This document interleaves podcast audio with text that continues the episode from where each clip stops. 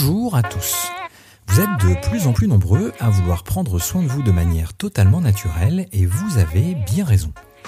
C'est le printemps et avec lui arrive son lot d'allergies diverses et variées auxquelles vous êtes, quel que soit votre âge, particulièrement sensible.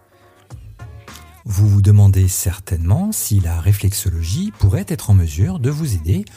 Tentons ici de répondre à cette question. Vous le savez, les allergies sont nombreuses et polluent souvent les instants les plus simples de la vie de tous les jours. Elles sont de plus en plus répandues et dans certains cas peuvent présenter un danger pour la santé, comme l'asthme par exemple. Avalés, inhalés ou par contact avec la peau, les allergènes sont identifiés par le système immunitaire comme une agression et l'obligent à réagir comme s'il s'agissait d'un virus ou d'une bactérie.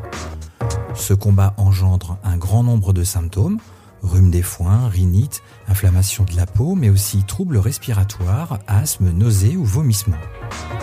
Bien qu'il soit important d'identifier les facteurs, je vous invite à consulter un allergologue ou à en parler à votre médecin, la réflexologie ou la médecine traditionnelle ne sont pas en mesure de guérir la maladie.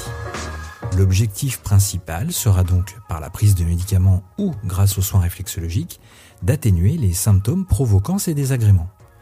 Dans tous les cas, ces troubles doivent vous alerter et requièrent un suivi médical, mais la réflexologie peut vous apporter un traitement complémentaire efficace.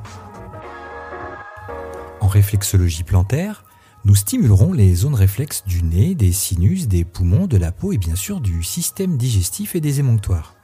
La stimulation des zones réflexes des surrénales et de la rate peut influencer positivement la réaction allergique. Le praticien manipulera également les zones du plexus solaire et globalement du système respiratoire pour faciliter la détente et la relaxation. Le Dienshan, ou réflexologie du visage, est très efficace et sans danger pour traiter les troubles liés aux allergies tant respiratoires qu'alimentaires.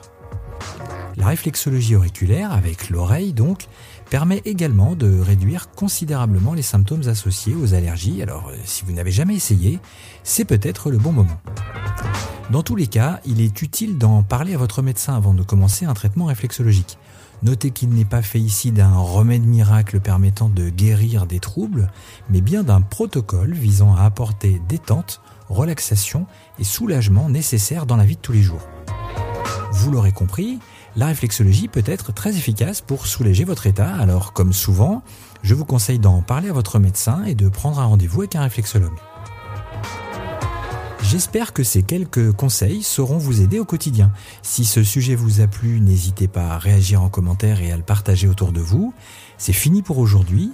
C'était Gaël de la page Facebook Réflexologie Vendée. On se retrouve très vite et surtout, en attendant, prenez soin de vous.